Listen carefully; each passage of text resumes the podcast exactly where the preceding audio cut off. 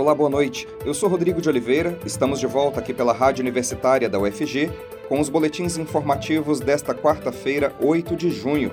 Você pode nos acompanhar pelos 870 AM ou pela internet no site radio.ufg.br e no aplicativo Minha UFG.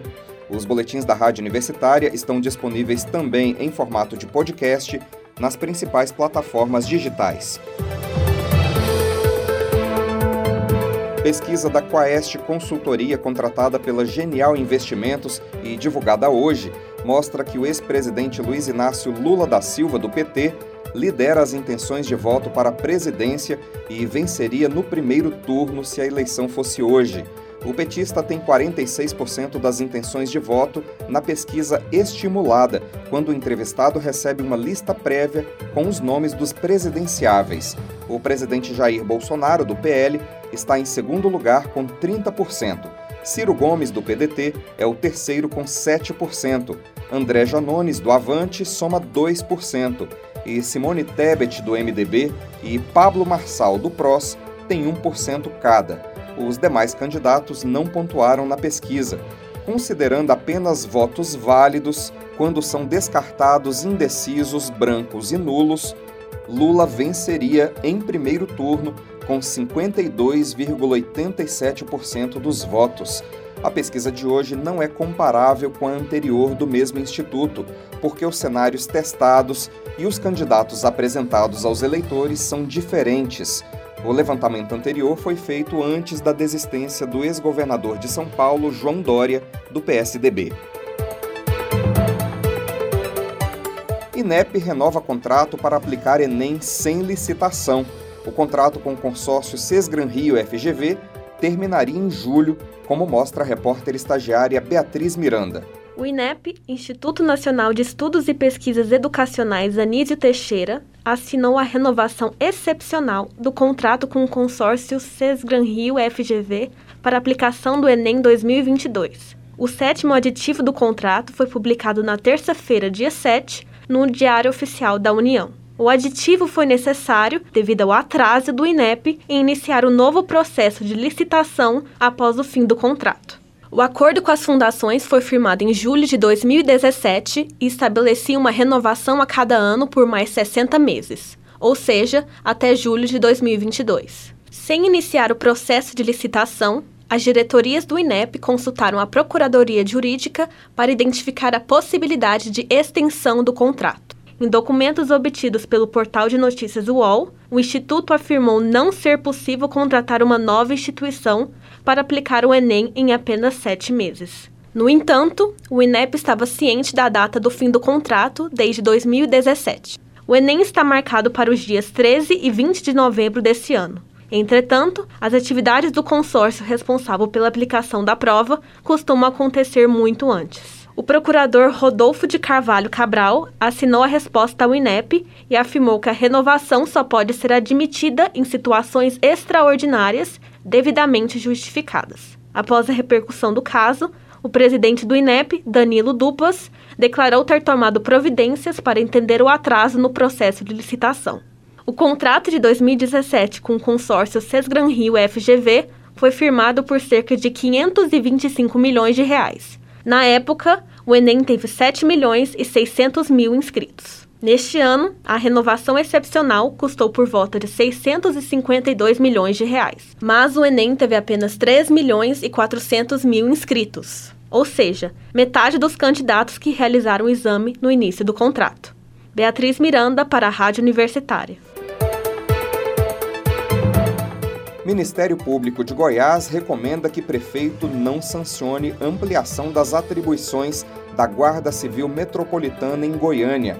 O jornalista Delfino Neto traz os detalhes para a gente. O Ministério Público de Goiás recomendou ao prefeito Rogério Cruz que não sancione o projeto de lei que propõe a ampliação das atribuições da Guarda Civil Metropolitana de Goiânia dispositivo foi aprovado pela Câmara Municipal em maio. De acordo com o órgão, a matéria viola a Lei Orgânica Municipal, a Constituição Estadual e a Constituição Federal, além também de ofender o princípio da razoabilidade. A promotora Carmen Lúcia Santana, responsável pela recomendação do Ministério Público, diz que o presidente da Câmara de Goiânia, vereador Romário Policarpo, incluiu em emendas votadas e aprovadas em plenário temas sem relação com o texto original da iniciativa do prefeito,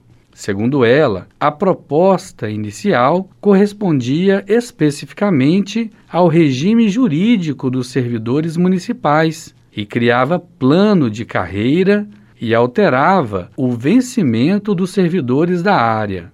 O texto final, no entanto, aprovado pela Câmara de Vereadores, inclui, entre as atribuições da Guarda Civil Metropolitana, a realização de auditorias em diversas áreas da fiscalização municipal, incluindo meio ambiente, saúde pública e edificações. No entanto, tais atribuições seriam de competência dos servidores municipais que ocupam cargos de fiscalização. Delfino Neto para a Rádio Universitária.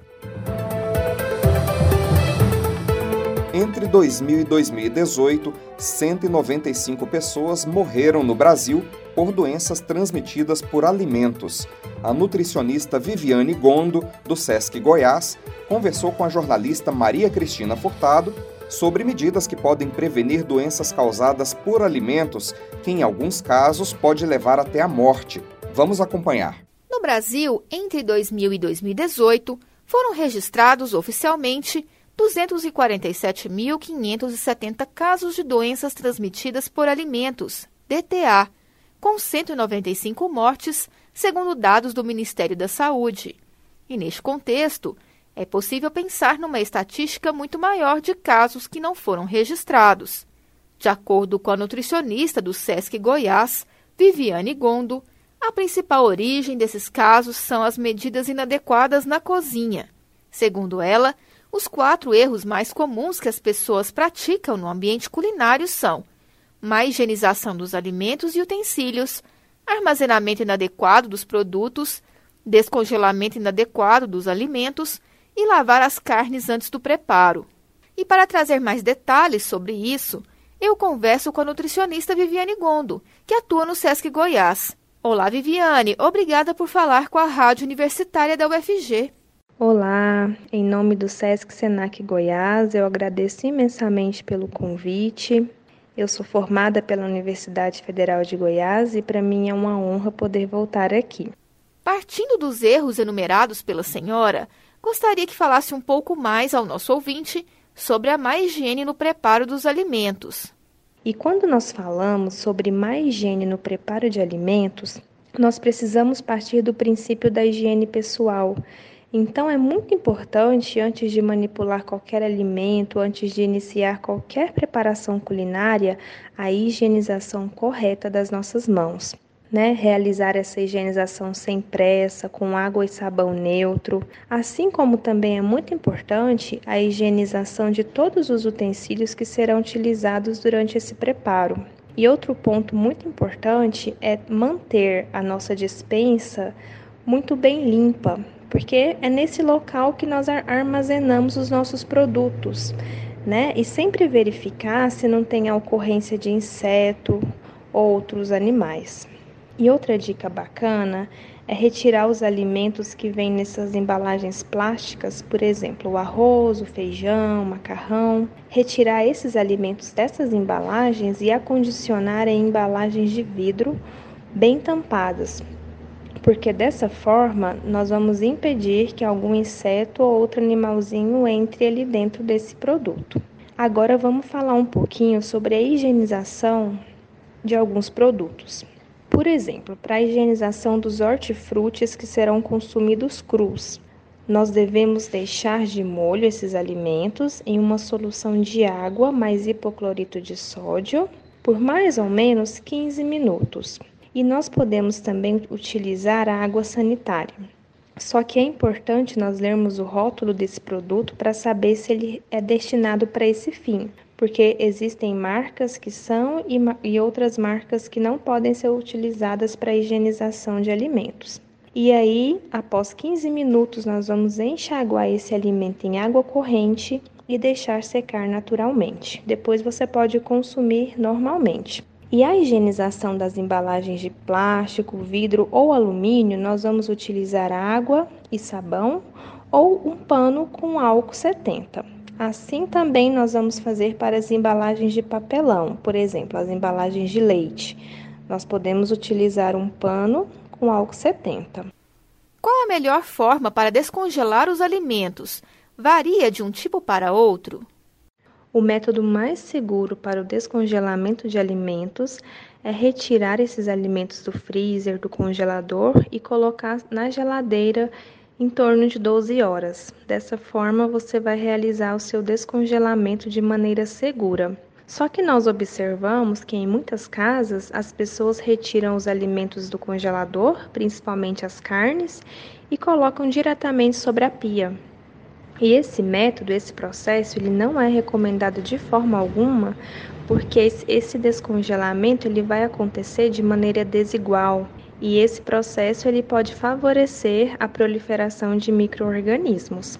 E uma dica bacana é congelar os alimentos, né, em porções menores, porque dessa forma vai, vai facilitar o seu preparo. E tem alguns alimentos que eles não precisam passar pelo processo de descongelamento. Por exemplo, salsichas, hambúrgueres, mandioca, esses alimentos eles podem sair do congelador e ir direto para a panela. Algumas pessoas podem entender que lavar a carne é um procedimento de higiene. Por que ela não deve ser lavada? Lavar as carnes antes do preparo não é recomendado. Primeiramente, porque a água ela não tem nenhuma eficiência na remoção desses microorganismos. É somente durante o cozimento e em temperatura ideal que esses microorganismos serão eliminados. E esse ato de lavar as carnes embaixo da torneira, ele pode funcionar como um chuveirinho de bactérias e espalhar esses micro-organismos pela sua pia e os utensílios próximos. Por exemplo, tem um copo secando em algum escorredor de prato por ali e respinga essa água que veio da carne. Esse copo pode estar contaminado e quando você for utilizar esse copo, a contaminação vai ocorrer. E também não é interessante lavar as carnes porque vai ocorrer uma perda de nutrientes durante esse processo. Quando a refeição é realizada fora de casa, como é possível se prevenir de alguma forma das doenças transmitidas por alimentos? É muito importante nós realizarmos essas medidas de segurança na nossa casa, no nosso lar, mas também é muito importante nós termos critérios na hora de escolher um estabelecimento para realizar as nossas refeições. Existem alguns pontos que nós podemos observar. O primeiro deles é a organização e a limpeza das instalações dos estabelecimentos. Observa se as mesas estão limpas, se o chão está limpo, se tem a ocorrência de poeira, de insetos. Outro aspecto bem importante é a higiene dos funcionários, que nós podemos observar pelo uniforme, pelas unhas, se elas estão cortadas ou não. E quando seu alimento chega, o que, que você vai observar? Você vai primeiro observar o aspecto. Ele está na aparência e na consistência esperada? E aí depois você pode avaliar o cheiro. O cheiro é esperado também e o sabor. E outro aspecto importante é a temperatura. Existe uma diferença quando nós pedimos uma salada ou uma sopa. Espera-se uma temperatura ideal. Então você pode avaliar esse outro aspecto também. E evitar pratos que contenham ovos e maionese caseira. Em relação à alimentação, o que é indicado fazer caso a pessoa seja cometida por intoxicação alimentar? A intoxicação alimentar, ela ocorre pela ingestão de alimentos, de água que foram contaminados por microorganismos patógenos. E nos casos mais leves, os principais sintomas são vômito, mal-estar, dores de cabeça, dores pelo corpo e as evacuações que ficam mais amolecidas e líquidas. E para esses casos mais leves, nós orientamos repouso, ingestão de muita água e uma alimentação mais leve, mais balanceada. E existem os casos mais graves, que têm a, a ocorrência de febre e evacuações, né, fezes com muco e sangue. Para esses casos, nós orientamos que a pessoa procure um pronto-socorro, porque aí o tratamento ele é mais complexo, ele tem que ser realizado em um hospital. O Brasil só recicla 4% dos resíduos sólidos que poderiam seguir para esse processo. Isso é menos do que o realizado em países como Argentina ou Chile, que reciclam 16% de seus resíduos. Na Alemanha, esse percentual chega a 67%. Vamos saber mais com a jornalista Ana Flávia Pereira. No último domingo, 5 de junho, foi celebrado o Dia Mundial do Meio Ambiente e também o Dia Nacional da Reciclagem. Duas datas que celebram temas que demandam ações urgentes na garantia de um futuro possível. No Brasil, entretanto, apenas 4% dos resíduos sólidos que poderiam ser reciclados são enviados para esse processo. Índice muito baixo, esses 4% brasileiros está muito abaixo, inclusive, do que é feito em outros países que têm a mesma faixa de renda e grau de desenvolvimento econômico do Brasil, como Chile, Argentina, África do Sul e Turquia.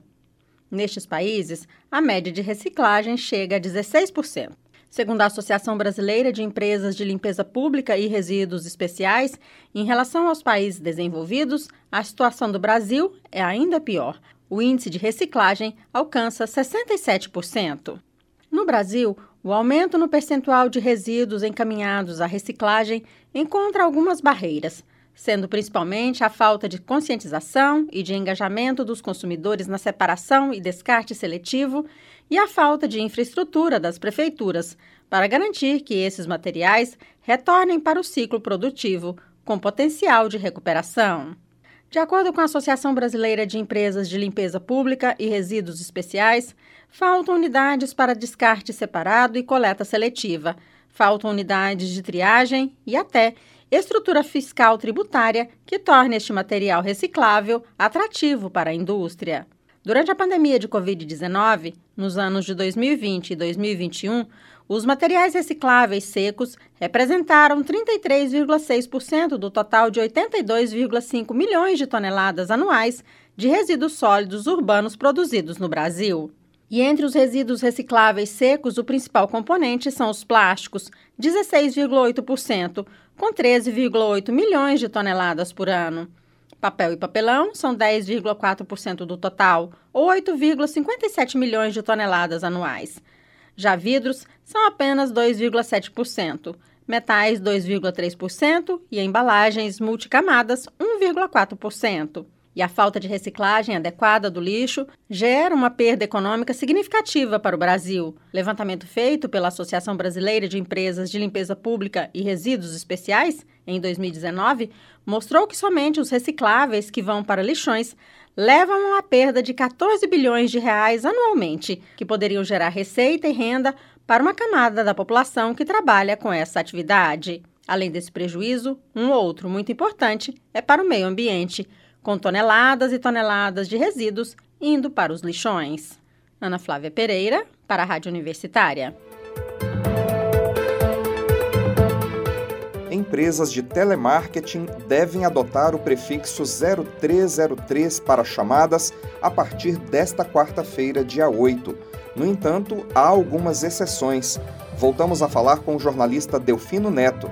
Ele tem as informações sobre esse assunto. A partir desta quarta-feira, todas as empresas de telemarketing devem adotar o prefixo 0303 para chamadas.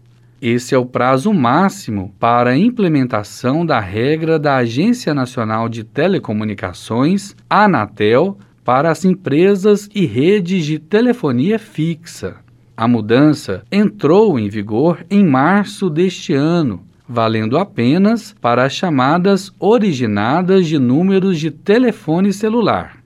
O prefixo é de uso exclusivo e obrigatório para as atividades de telemarketing ativo, a prática de oferta de produtos ou serviços por meio de ligações ou mensagens telefônicas.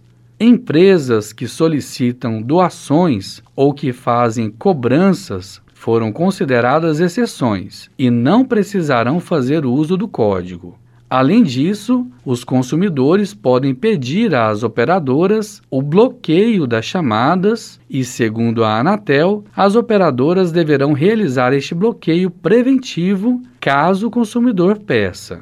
Ao receber uma chamada de telemarketing que não comece com 0303, a Anatel aconselha que o consumidor entre em contato com a operadora para denunciar o número. O código 0303 será de uso exclusivo e obrigatório para as atividades de telemarketing ativo, e as operadoras de telefonia fixa e móvel terão de permitir a identificação desse número de forma clara, no visor do aparelho do usuário. As operadoras também serão responsáveis por coibir o uso do código fora das regras estabelecidas pela agência. Delfino Neto para a Rádio Universitária. Em 2022, comemoramos 100 anos do rádio no Brasil. A EBC preparou um material que promete resgatar personalidades, programas e emissoras presentes na memória afetiva dos ouvintes de todo o país. O sétimo episódio da série conta a história da rádio Mairink Veiga, do empresário Alfredo Mairink Veiga, que nos anos 40 foi comprada pela organização Victor Costa e depois revendida para Assis Chateaubriand. Vamos ouvir. 100 anos de rádio no Brasil. Rádio Mairink Veiga. A rádio de prefixo SOAJ foi batizada com o nome de seu proprietário, o comendador Alfredo Mairink Veiga, que era também o dono de um dos maiores estabelecimentos comerciais de exportação e importação do país. Somos a voz do progresso e do Brasil a esperança. Paloma da Silveira Fleck, jornalista e pesquisadora. A Mairink Veiga foi uma das principais emissoras de rádio da era do rádio espetáculo, né? Citando aqui alguns nomes que passaram pelo casting da, da emissora, a gente pode citar Carmen Miranda, Carlos Galhardo, Aracide Almeida, Silvio Caldas, Ademar Cazé, que é o avô da, da, da Regina Cazé, e depois, né, já nas décadas finais, a Mairink teve passagem de Chico Anísio, de Cid Moreira, de Elza Soares, enfim, entre tantos outros nomes que fizeram parte né, da emissora trabalhador.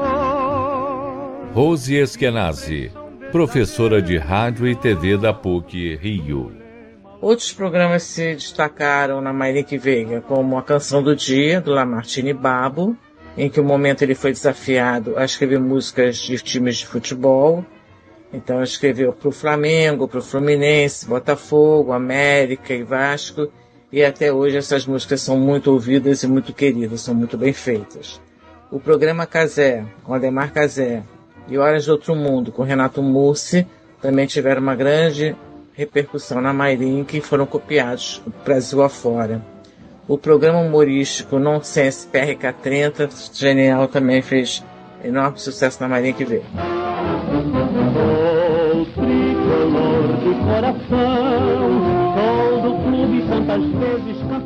Patrício Teixeira, um dos primeiros radioatores de humor, conquistou o público quando seu programa foi citado na canção As Cinco Estações, um cateretê de Lamartine Babo.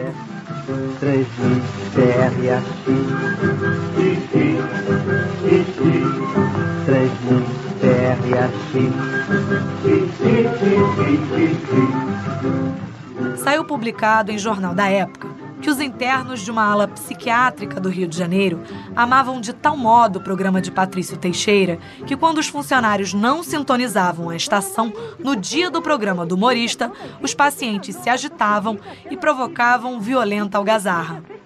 Paloma da Silveira Fleck.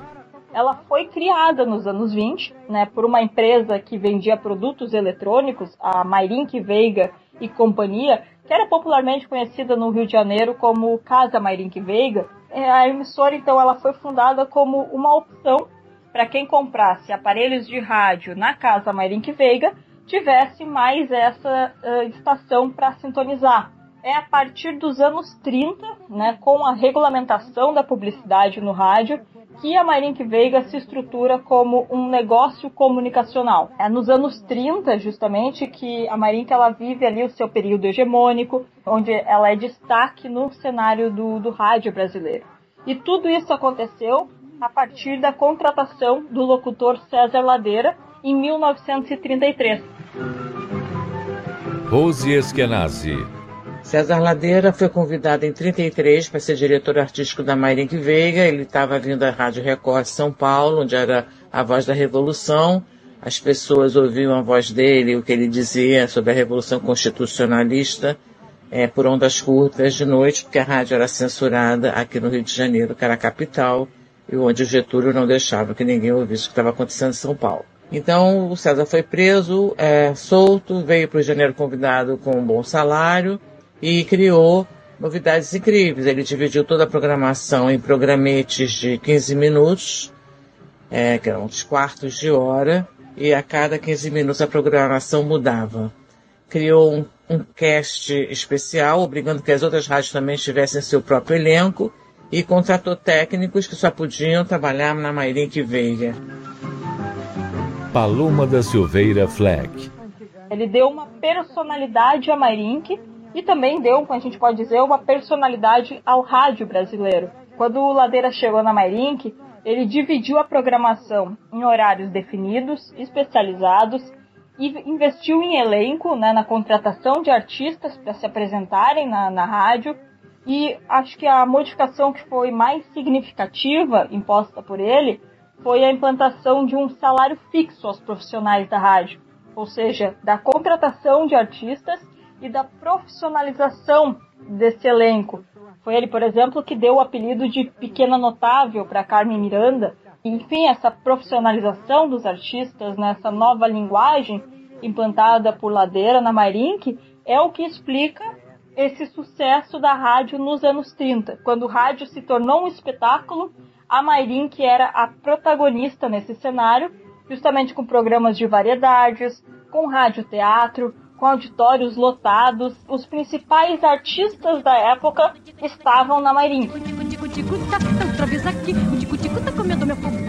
A Mairink ela só perdeu esse protagonismo nos anos 40, quando a, a Rádio Nacional ela foi encampada pelo governo de Getúlio Vargas e a Nacional então assumiu a liderança do mercado, o que acabou sendo a grande quebra da Mairink, que não teve mais forças para se manter, né, para manter a audiência, e acabou encarando crises nas décadas seguintes e fizeram com que suas ações fossem vendidas para outros grupos comunicacionais. Nos anos 40, a Rádio Mairink Veiga mudou de mãos. Metade de suas ações foi comprada pela organização Vitor Costa e depois vendida para Assis Chateaubriand. Nos anos 60, a outra metade das ações da estação, que ainda pertencia à família Mairink Veiga, foi adquirida por Miguel Leuzzi, um médico e político paulista, proprietário da rede Piratininga de radiodifusão, que transformou sua programação. A rádio permaneceu no ar até 1964. A legalidade da aquisição da emissora por Miguel Leuzzi foi questionada pela Rádio Globo e em 1965 a Rádio Mairink Veiga foi fechada pelo governo. Rose Eskenazi. Até hoje, a Mairink Veiga é, existe apenas num prédio de cinco andares na rua Mairink Veiga 15, no centro da cidade. Está fechada há 60 anos, mas até hoje, judicialmente, não ficou resolvida essa questão da Mairink Veiga. Então, se a pessoa vai lá, encontra um prédio fechado, ninguém pode entrar e não se sabe o que tem lá dentro. 2022 100 anos de rádio no Brasil. Uma produção Rádio MEC, com apoio desta emissora.